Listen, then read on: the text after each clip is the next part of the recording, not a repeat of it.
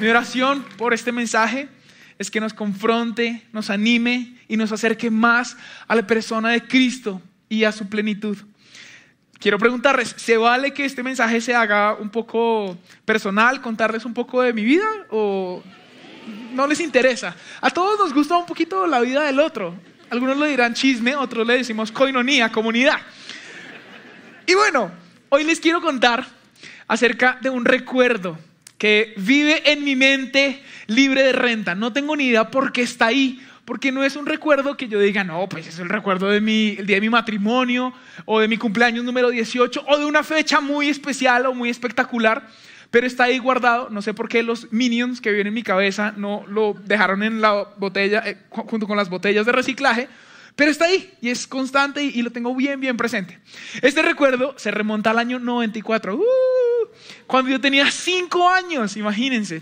Y recuerdo que mi papá, que está aquí presente, el hombre más generoso que ustedes van a poder conocer en la tierra, un hombre dulce, todo el que lo conoce lo ama, el Señor muy amablemente sacó un billete de cinco mil pesos de su fajo, porque en esa época no había eh, Neki ni nada por el estilo, y me dio un billete de cinco mil. Yo tenía cinco años. Traído esos cinco mil pesos al día de hoy, serían más o menos entre 40 y 50 mil pesos. Yo personalmente no le daría un billete de 50 mil pesos a un niño de cinco años, ¿cierto? Yo le doy un billete de dos mil y un par de monedas y mira a ver usted qué hace con eso. Pero él me dio un billete de 50 mil pesos de la época. Y yo me sentía el hombre más millonario de la historia. O sea, yo pensaba que con eso yo me podía comprar carro, casa, beca. Y yo guardé ese billete muy bien lo guardé súper bien porque era un billete de una alta denominación. Y recuerdo que eso fue un día sábado, ¿ok? Un día sábado. ¿Qué viene después del sábado? El domingo, evidentemente. ¿Y qué hace uno un domingo en la mañana? Ir a la iglesia. Ustedes sí son cristianos, los de allá. De ir a Montoya. No. ir a la iglesia, por supuesto. Y yo me acuerdo que me puse mi mejor pinta para ir a la iglesia, porque yo tenía una ropa especial que mi mamá me guardaba para ir a la iglesia. Yo me la puse y fuimos a la iglesia y recuerdo que llegó el momento de los diezmos y las ofrendas. Y adivine yo qué hice. Yo saqué mi billete de 5 mil de la época, 50 mil del día de hoy, y yo dije, oiga, tengo un pensamiento astuto y administrativo que no va a tener ningún tipo de falla. Yo voy a echar este billete de 5 mil, 50 mil del día de hoy, son como 8 dólares para los que nos ven desde otro país, y yo lo voy a colocar en el alfolí. ¿Qué es alfolí? El balde de los diezmos y de las ofrendas. ¿Por qué? Porque si yo pongo esa plata ahí, eso me renta más que un 7 al 18%. Se va a multiplicar la plata y muy seguramente yo voy a recibir más. ¿Por qué? Yo cogí ese billete y lo puse ahí, se preguntará usted. Pues imagínese que mi primera mentora, mi primera pastora fue mi mamá, que también está aquí presente. Y ella, eh, y ella me invitaba siempre, entre semana, a acompañarla a lavar la ropa, porque la señora lavaba la ropa a mano y después a la lavadora, no tengo, no tengo ni idea por qué, pero así quedaba limpia para ella. Y, me, mientras ella me invitaba a estar ahí, a esos cinco años, ella me contaba todo lo que ella había aprendido acerca de Dios. Y dentro de esos tiempos que pudimos pasar juntos, ella me habló acerca de un título de Dios que era Jehová Jireh. Y como Jireh hablaba de un Dios que traía provisión, un Dios que es proveedor. Hombre, yo dije, claro, la mente administrativa y astuta del chino de cinco años, para los que no saben, yo soy administrador de empresas. Yo dije, pongamos a rentar ese billete, Tim, toma señor, te lo entrego. Y adivinen qué pasó el día lunes. Nada. No pasó nada. Y yo absolutamente frustrado, triste. Pero, pero, pero, ¿qué pasó si yo eché mi billete de cinco mil en ese balde de diezmos?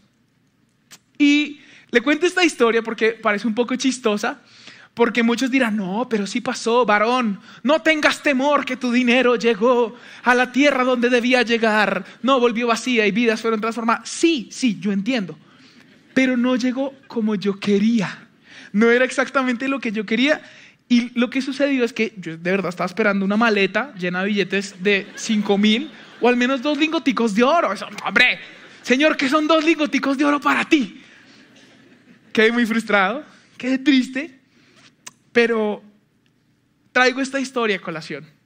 Porque no solamente ese Henry de 5 años se ha acercado a Dios con un billete o con mis obras, con lo que he hecho en la iglesia, con lo que he orado, esperando algo a cambio, sino también Henry de 34 años, el que está hoy en este lugar, esperando, te estoy dando, ¿qué me vas a dar a cambio?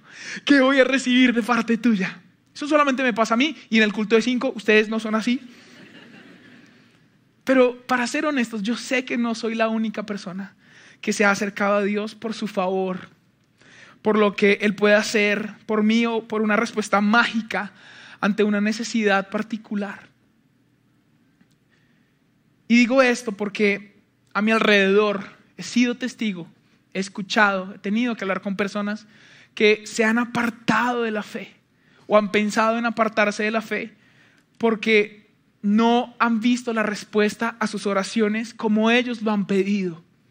He visto personas que su corazón se ha secado y aunque su cuerpo está aquí, su corazón está lejos. O un día decidieron salir por estas puertas y no regresar nunca más. Porque Dios no envió un esposo o una esposa bajo los estándares que ellos esperaban. 90, 60, 90. En mi caso es como 90, 60 revienta. Pero bueno. Porque quizás Dios no aumentó su sueldo y sus ingresos como ellos esperaban de manera inmediata. Hay personas que han orado por sanidad y por milagros y al día de hoy no lo han recibido. Quizás son personas que han visto cómo su pareja le es infiel y han orado por arrepentimiento y porque su familia vuelva a estar unida, para que su familia sea restituida. Y quizás no lo han visto. Y quiero decir que no los juzgo. No juzgo a esas personas que han dicho, no puedo más. Estoy que tiro la toalla. Estoy cansado. Estoy aburrido. Prometo. ¿Saben por qué? Porque este mensaje parte del hecho de que yo mismo he estado en ese lugar, en donde he dicho, ya no puedo más. Siento que no puedo más. Siento que este es el último domingo que voy a cantar, el lunes no regreso. Por eso si te encuentras hoy en una pelea con Dios, queriendo abandonar la fe o la iglesia, quizás frustrado por los no que estás experimentando, este mensaje es para ti. Este mensaje es para aquellos que hoy están caminando en el valle de sombra y de muerte, para los que se encuentran desesperanzados, para aquellos que se sienten rotos, heridos o incluso muertos o mutilados en esta vida. Es para aquellos que hoy se preguntan, ¿por qué Dios no me da lo que yo quiero. Pues la Biblia relata la historia de un hombre llamado Abraham. ¿Sí lo, han escuchado? Si no, se lo, si no lo han escuchado, hay una canción en la primaria que decía, muchos hijos tuvo el padre Abraham, el padre Abraham tuvo muchos hijos, yo soy uno, tú también, alabemos juntos al Señor. ¿Sí? ¿Se acuerdan? Bueno, es ese mismo Abraham, el de su canción de la primaria. Y su historia está en el libro de Génesis. Y yo veo en la Biblia en repetidas ocasiones que él pudo llegar a preguntarse, ¿por qué Dios no me da lo que quiero? ¿Por qué? ¿Por qué? Pues leamos juntos el relato de Génesis 22 para poder descubrir algunos detalles que nos van a ayudar a resolver esta pregunta, ¿ok? Recuerden que yo soy fan de sus voces. Me parece que la voz más preciosa después de la del Señor y la de mi esposa es la suya. Así que por favor, léanlo conmigo. Génesis 22 dice, tiempo después Dios probó la fe de Abraham. Abraham, lo llamó Dios. Sí, respondió él, aquí estoy. Toma a tu hijo, tu único hijo. Sí, a Isaac. Miren, Dios una vez otra vez, que sí, que Isaac, ese, el único, su hijo, el chino que le nació, a quien tanto amas, y vete a la tierra de Moria. Allí, ¿qué? Lo sacrificarás como ofrenda quemada sobre uno de los montes, uno que yo te mostraré. Entonces Abraham puso la leña para la ofrenda sobre los hombros de Isaac, mientras que él llevó el fuego y el cuchillo, mientras caminaban juntos. ¿Por qué es importante parar aquí un segundo? Y es porque uno lee la Biblia pensando en lo que uno vive hoy. Uno piensa que eso es caminar tres cuadritas. Vaya y sacrifique el hijo. Ay, eh, me manda un rapi favor pues para llegar más rápido. Pero no era así. Imagínense que la tierra de Moria, desde donde vivía Abraham, que Moria era al norte de Israel, era un camino de tres días. Caminaron juntos un montón de tiempo. Entonces Abraham puso la leña sobre, sobre, los hombros de Isaac. Otra cosa que aquí es importante anotar, Isaac no era un niño, ¿cierto? No lo han, no lo, han pintado siempre como un niño chiquitico, como de cuatro añitos, pero pues imposible pues que un niño chiquitico lleve toda la leña para una ofrenda. Más o menos, haciendo cuentas de lo que nos revela la Biblia, él podría llegar a tener cerca de 30 años. Isaac se dio vuelta y le dijo a Abraham, ¿qué le dijo? Padre, sí, hijo mío, contestó Abraham, tenemos el fuego y la leña, digo el muchacho. La Biblia dice que alguien de 30 años es un muchacho, yo soy un muchacho. Su se tiene como 40. El señor, amén, no, eso no. Mentira, eso usted también. y preguntó Isaac, ¿qué preguntó? Pero ¿dónde está el cordero de la ofrenda quemada? ¿Qué respondió Abraham? Dios proveerá un cordero para la ofrenda quemada, hijo mío, contestó Abraham. Así que ambos siguieron caminando juntos. Cuando llegaron al lugar indicado por Dios, ¿qué pasó?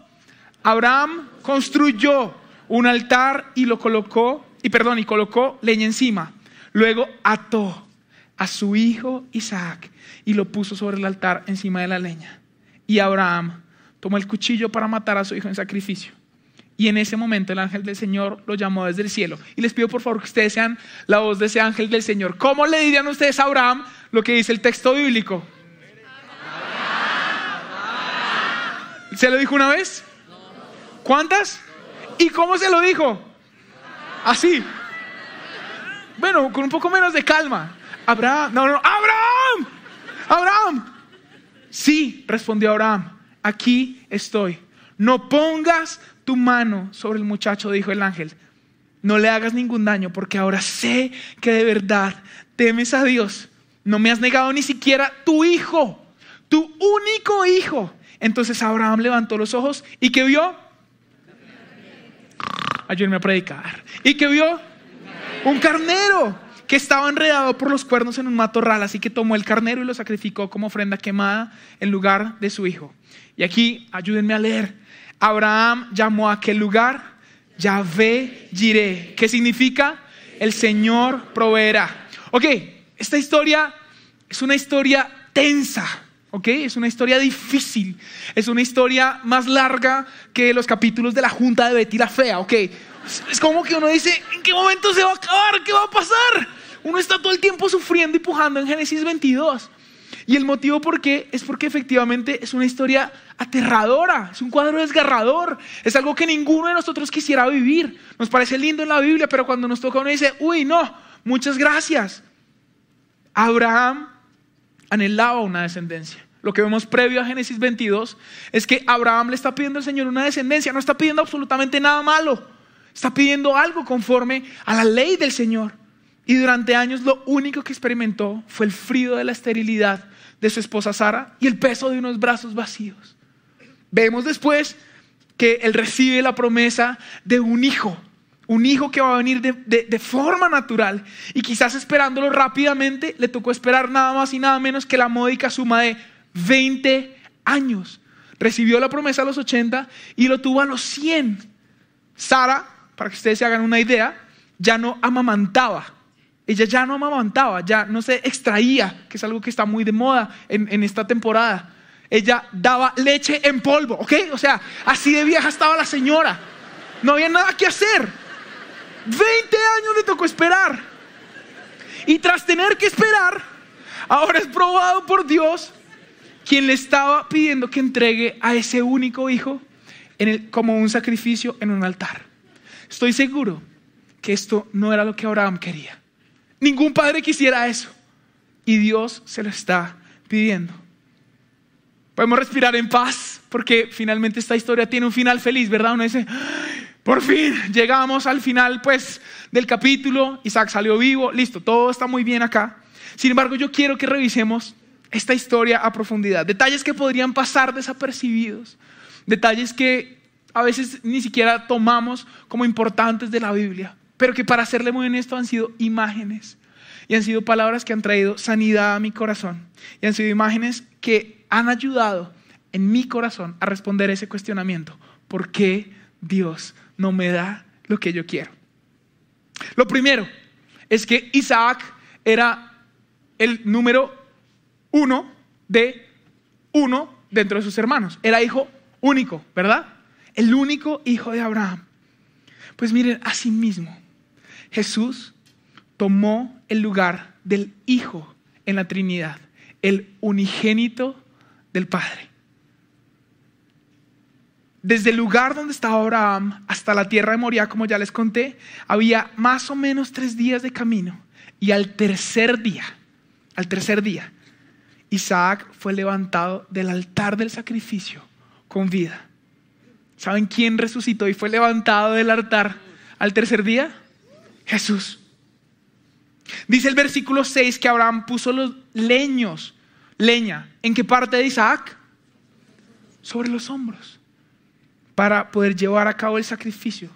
¿Saben quién más llevó sobre sus hombros un madero para ser sacrificado? Jesús. Y este es mi punto favorito. En el versículo 8 dice que Abraham dice que Dios proveería qué? Un cordero. Pero ¿qué es lo que recibe en el versículo 13? Un carnero. Él está pidiendo un cordero y ¿qué es lo que llega? Un carnero. Muchos dirían, fresco, no se preocupe, mi hijo. Lo importante es que el chino no se murió, ¿cierto? Eso no pasa nada. Y uno diría, ay, ya, pase la historia rápido. Pero quiero decirles que este ha sido un detalle pequeño, pero importante. Y se los voy a explicar. Porque ha sido bendición para mi corazón. Ha sido algo que ha transformado mi mente, mi espíritu y mi alma. Y aunque parezca una minucia, es enorme. Es enorme en el plan de Dios todos nos queda la duda y yo le pregunté al Señor, oye, ¿por qué le diste un carnero en lugar de un cordero a este muchacho? ¿Por qué eres así? ¿Cierto? O sea, el meme del perrito frente al, espejo dice, ¿por qué eres así? Porque eso es así. Dicen que los de 30 hablamos con memes. Sí, es verdad. Sí soy. Decimos sí soy. Oh, Señor. En fin. Yo me quedé pensando durante muchos días. Aplaudan al viejito. me quedé pensando, me quedé pensando en eso. ¿Por qué el Señor le dio un carnero y no le dio un cordero? Entonces yo estaba en la ducha, ¿por qué un carnero y no un cordero? Venía aquí a la alabanza, ah no, aquí sí tenía que pensar solamente en el Señor. Estaba cocinando, ¿por qué un carnero y no un cordero? ¿Por qué? ¿Por qué? ¿Por qué? Y de repente esto saltó a la vista y me pareció espectacular. Quizás, quizás la respuesta está en Juan 1.29, en las palabras de Juan, que exclamó cuando vio a Jesús, he aquí el Cordero de Dios que quita el pecado del mundo. Podríamos pensar, podríamos pensar que el Señor le entregó un carnero a Abraham y no le entregó un cordero, porque el cordero que le estaba pidiendo solamente iba a nacer y morir dos mil años después en ese mismo lugar. Es impresionante porque el monte Moria, ese monte Moria, donde él va a sacrificar a su hijo, está ubicado al norte de Israel, en donde hoy está ubicado Jerusalén, donde hace dos mil años Jesús murió. No creo que sea una casualidad. Jesús moriría en lugar de Isaac. Jesús moriría en lugar nuestro, en ese lugar en donde Dios no le dio un carnero a Abraham, sino un cordero.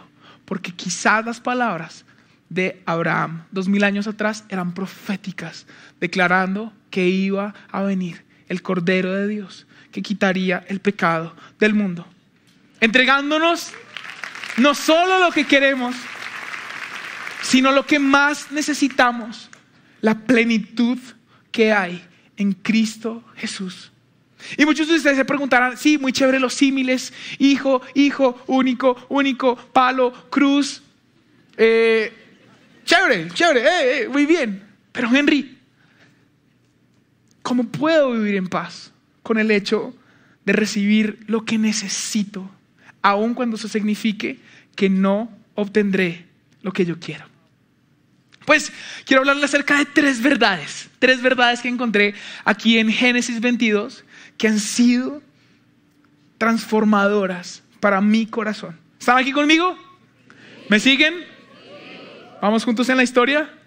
Maravilloso.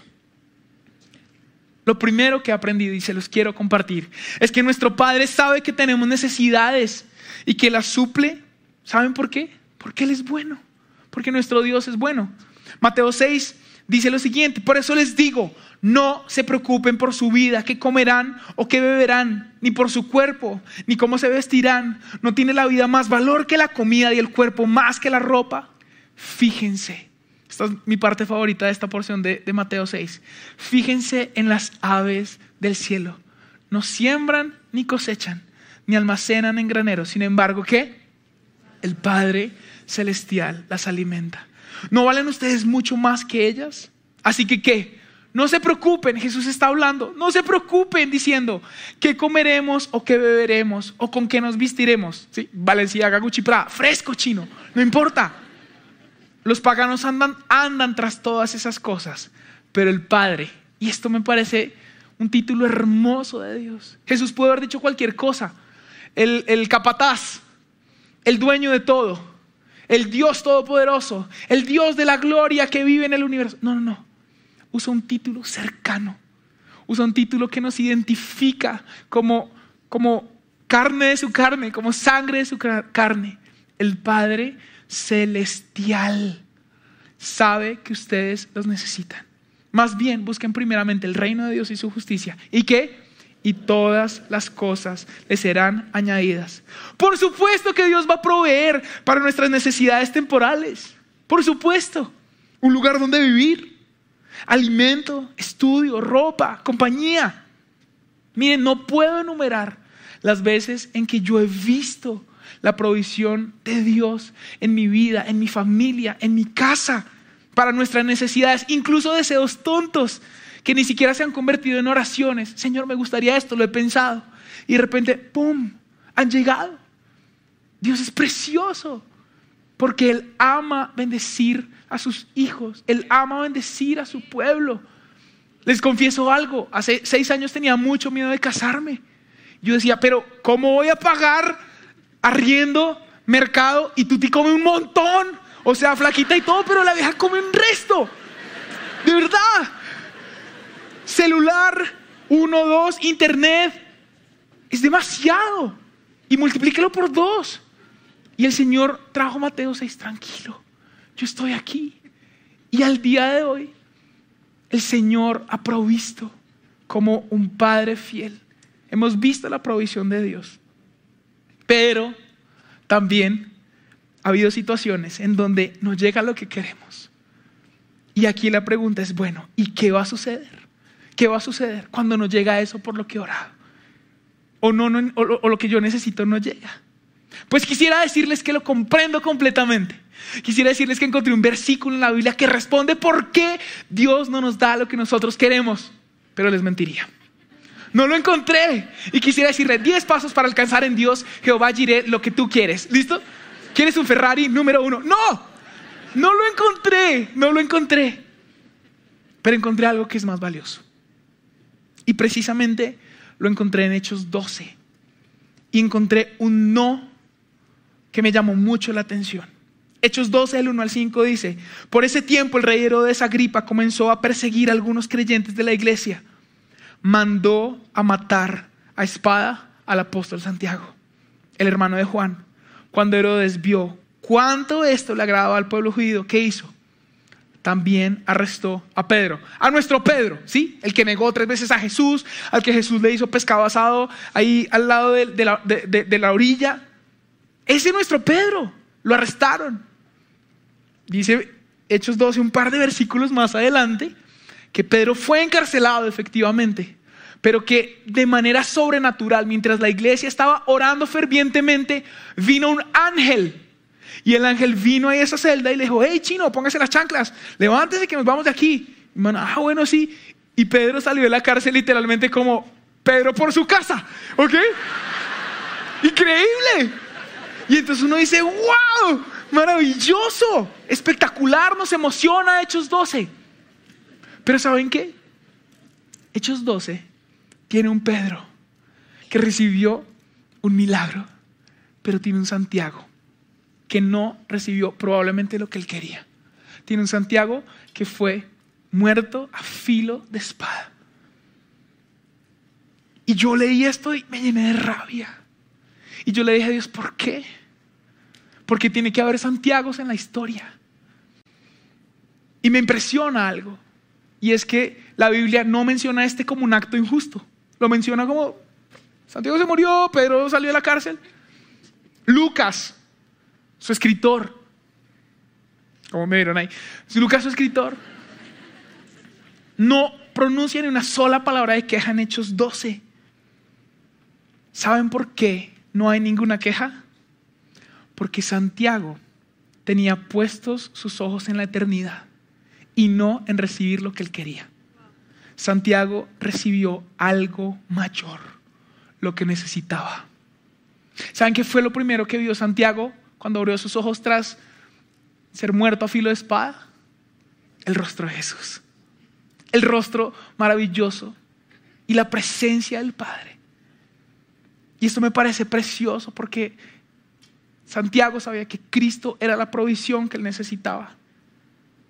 Podríamos pensar incluso que Santiago fue afortunado porque fue, primero que Pedro, aquel que vio la gloria del Padre. Y aquí fue donde Dios reveló a mi vida lo más precioso que he podido comprender para este mensaje. Lo, lo más hermoso que ha entrado a mi corazón en este tiempo y hoy quiero compartírselos. Y es el segundo punto. Y es que giré, la palabra giré, habla de Dios mismo entregándose como nuestra provisión. Preciosa es la herencia que nos ha tocado. Las cuerdas nos cayeron en lugares deleitosos. ¿Saben por qué? Porque, como vimos en Génesis 22, hay al menos cuatro alusiones proféticas a Cristo, a Jesús. Dios no solo como proveedor, sino Cristo Jesús como la provisión. Los evangelios comparten una gran cantidad de historias y algunos detalles cambian entre Lucas y Mateo, entre Juan y los, y, los demás eh, evangelistas. ¿Para qué? Pues para permitirnos ver un panorama más amplio. No es lo mismo que yo les podría contar de una historia lo que podría contar otra persona. Y me encanta algo, es que en Mateo 7, Él está hablando acerca de unas palabras que Jesús mencionó. Se las quiero leer. Dice, ustedes los que son padres, si sus hijos les piden un pedazo de pan, ¿acaso le dan una piedra en su lugar? ¿Su merced le una piedra a sus hijos si le pide un pan? No, evidentemente no. O si le piden un pescado, ¿le daría una serpiente? Ojalá bien viva, la asquerosa. No, claro que no. Así que si ustedes gente pecadora, saben dar buenos regalos a sus hijos, ¿cuánto más su Padre Celestial dará qué? Buenos regalos a quienes lo pidan. Pero me encanta que después Lucas, el evangelista, tiene su propia versión de estas palabras de Jesús. Y son palabras textuales, una tras otra, pero en lugar de decir buenos regalos, dice, ¿cuánto más su Padre Celestial dará el Espíritu Santo a quienes lo pidan? Síganme aquí, por favor. Cierren su Instagram, su Facebook, su Twitter. Escríbale a su mamá. Ahorita le respondo si me hace sancocho o frijoles en la noche. Concéntrense aquí por un momento, por favor. Mateo está hablando de buenos regalos y Lucas está hablando del Espíritu Santo. ¿Dónde se congregan entonces todos los buenos regalos que podemos recibir?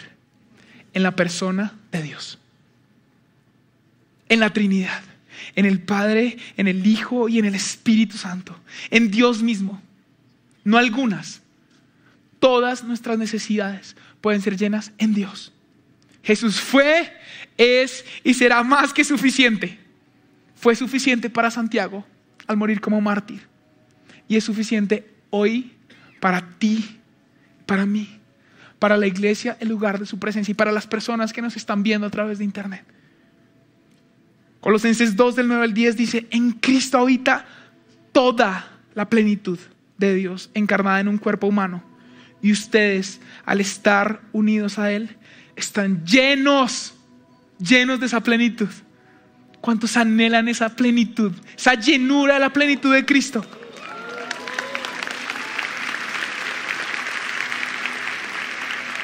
Mi intención en esta noche no es que dejemos entonces de orar por milagros, por señales, por sanidades. No, por favor, es bíblico. Jesús mismo nos dijo, oren por enfermos, echen, fuera demonios. Jesús lo dijo.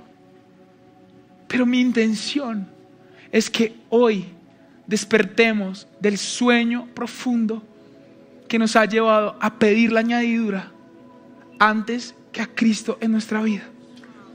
Porque el que tiene al Hijo lo tiene todo. Es un llamado a despertar de ese sueño profundo y buscar a Cristo con desesperación, con ímpetu, cueste lo que cueste. Porque nuestro deseo no es el deseo de este mundo, un deseo por placer y autorrealización. Y saben que es lo hermoso que cuando entendemos que Jesús el Cordero de Dios, el giré, la provisión, nos ha sido entregada, nuestra visión de Dios cambia. Y entendemos que no se trata de nosotros recibiendo una provisión, sino que ahora nosotros vamos a dar nuestra vida como un sacrificio para aquel que todo lo ha dado.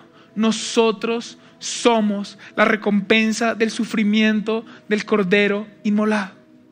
En 1700 más o menos, se levantó un grupo de hombres y de mujeres en Europa, los moravos. Eran cerca de 300 personas, un grupo grande para la época, pero mucho más pequeño de lo que hoy vemos congregado en este lugar. Y tras la visitación del, Espíritu Santo, se obsesionaron con el Cordero de Dios. Iniciaron un movimiento de oración 24/7, 24 horas del día, 7 días de la semana. Y este movimiento duró cerca de 100 años. Y usted y yo nos quejamos porque venimos martes y jueves 6 de la mañana. Somos los mártires después del Evangelio. 100 años no dejaron de orar porque su deseo era la manifestación del Cordero y del Espíritu Santo en esta tierra. De allí es de donde nacieron los primeros eh, misioneros en Europa. Y cuenta la historia que dentro de este grupo de morados había dos hombres en especial y estos dos hombres tenían un deseo profundo de compartir esta herencia de la provisión que habían recibido. Eran hombres casados y fueron a donde estos hombres en Europa que habían hecho esclavos a hombres y mujeres de África y les dijeron, por favor, por favor, déjenos entrar a ese barco. Tenemos una palabra de vida, tenemos palabra de salvación para ellos, para esos hombres y esas mujeres. A lo que los esclavistas les dijeron, no, no pueden entrar. Estos hombres pensaron qué hacer, porque sabían que tenían una gran oportunidad de evangelizar desde Europa hasta América. Había días de viaje. Hablan con sus esposas y les dicen, tenemos que hacer algo. Por favor, permítanos que nosotros nos regalemos como esclavos en ese barco. Sus esposas accedieron mujeres y hombres llenos del Espíritu Santo. Sus esposas accedieron. Quizás eran terribles los tipos, no sé.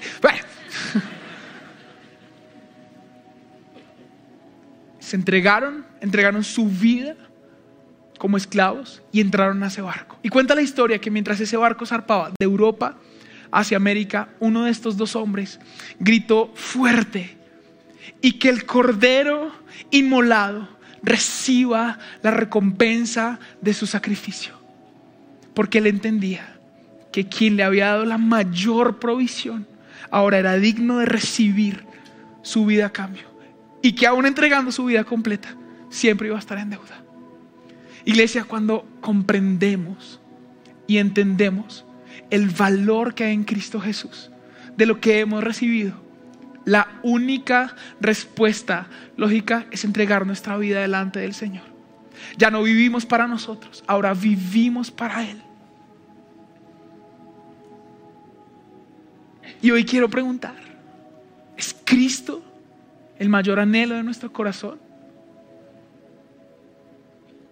¿Es Cristo lo que nos levanta cada mañana? ¿Entendemos el valor que hay en la sangre de Jesús? ¿En su muerte en la cruz? ¿O estamos sentados en este lugar, sentados frente al televisor, viendo esta, esta, esta predicación, pero con nuestro corazón lejos de Dios, llenos de argumentos, pensando que Dios está en deuda con nosotros? Porque hoy el mensaje de Dios para nosotros es, yo soy suficiente. Quizás no recibimos lo que queremos, pero estamos recibiendo algo mayor, a Cristo Jesús, la provisión del Padre para su iglesia, para un mundo que está perdido en desesperanza. Quiero invitarte a que cierres tus ojos y te pongas en pie. Quisiera que oremos juntos.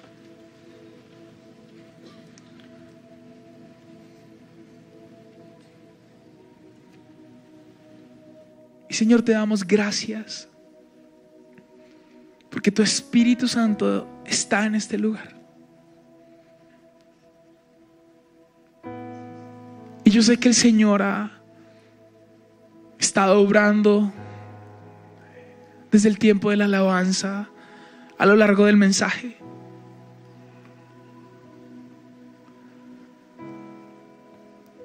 Y si eres esa persona que se ha levantado en armas en su corazón en contra de Dios, en ira, en dolor, en frustración, hoy el Señor quiere decirte, entrégamelo, entrégame tu rabia, entrégame tu dolor, entrégame tus argumentos. Porque aunque no tienes lo que quieres, hay algo mayor, una herencia eterna, una provisión en Cristo Jesús. Y Señor, hoy reconocemos delante de ti esto que quizás no hemos hablado antes, incluso que no sabíamos que tenía nombre, que nos ha secado el corazón y nos ha alejado de tu casa, nos ha alejado del lugar de tu presencia. Y reconocemos, Señor, que esto nos está dañando, nos está matando. Y lo rendimos delante de ti. Rendimos, Señor, esas oraciones no contestadas Rendimos, Señor, esos momentos en los cuales clamamos a ti y lloramos y aún no vemos la respuesta. Clamamos a ti, Señor, y pedimos, transfórmanos, cámbianos, sácianos. Te necesitamos a ti y solamente a ti.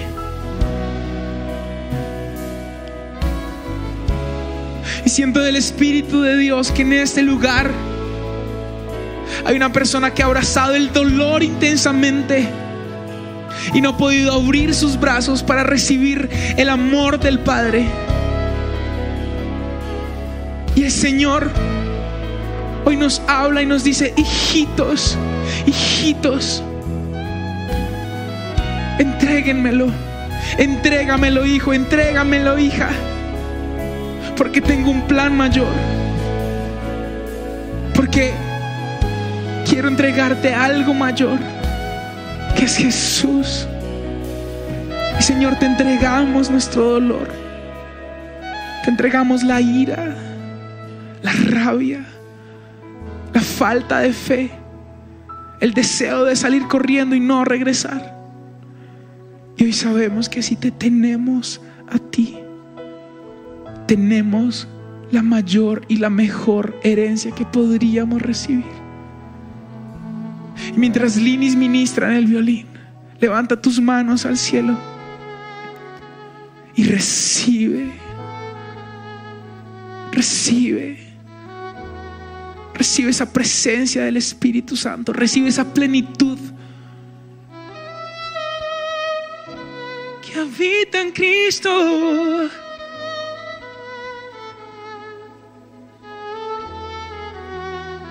Recibe de ese pan de vida. Recibe ese maná.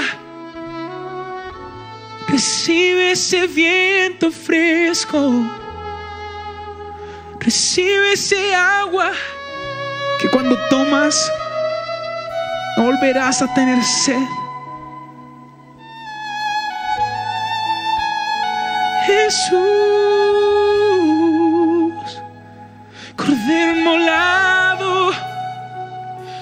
De Dios. Te buscamos, Señor. Te anhelamos. Y hoy, Señor, juntos como equipo profetizamos sobre tu iglesia. Despierta tú que duermes y te alumbrará la luz de Cristo. Hoy declaramos, Señor, que tu iglesia busca tu rostro,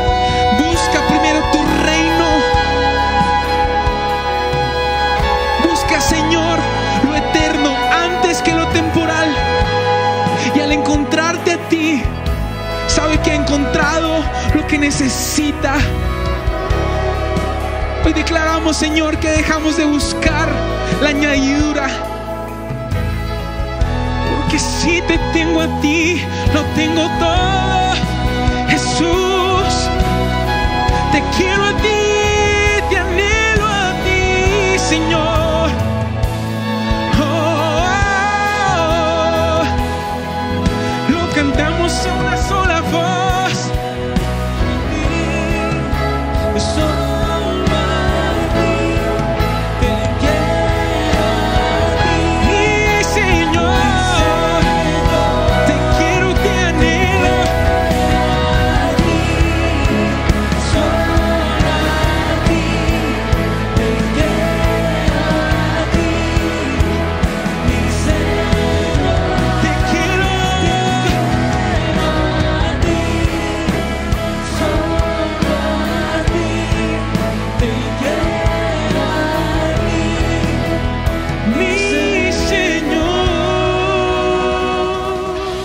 les gustó este video, pueden suscribirse al canal de El lugar de su presencia en YouTube. De esa manera gozará de todos nuestros beneficios.